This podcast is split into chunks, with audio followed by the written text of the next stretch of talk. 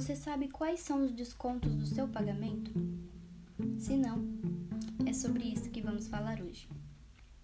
O valor bruto do salário combinado não é o que chega para o trabalhador no dia do pagamento. Existem vários descontos que precisam ser considerados para encontrar a remuneração final, conhecida também como salário líquido. Segundo a Consolidação das Leis do Trabalho, ou CLT, há dois descontos obrigatórios: contribuição para o INSS, um imposto criado com o objetivo de reunir fundos para a Previdência Social, que é responsável por diversos benefícios, entre eles a aposentadoria, o auxílio-doença e o salário maternidade.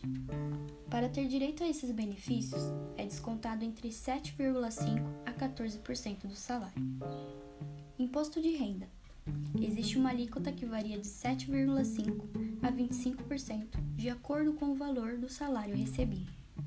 A tabela oficial pode ser conferida no site da Receita Federal.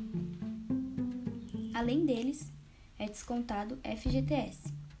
O empregador deve depositar o equivalente a 8% do salário pago ao funcionário. Atrasos e faltas.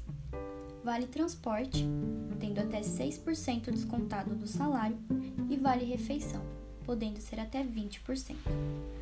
Plano de saúde ou odontológico e a contribuição sindical, se o trabalhador optar pagar pela taxa. Não restam dúvidas de que o trabalho do RH é fundamental, não apenas para o cálculo do salário, mas para várias outras atividades indispensáveis para o sucesso da empresa.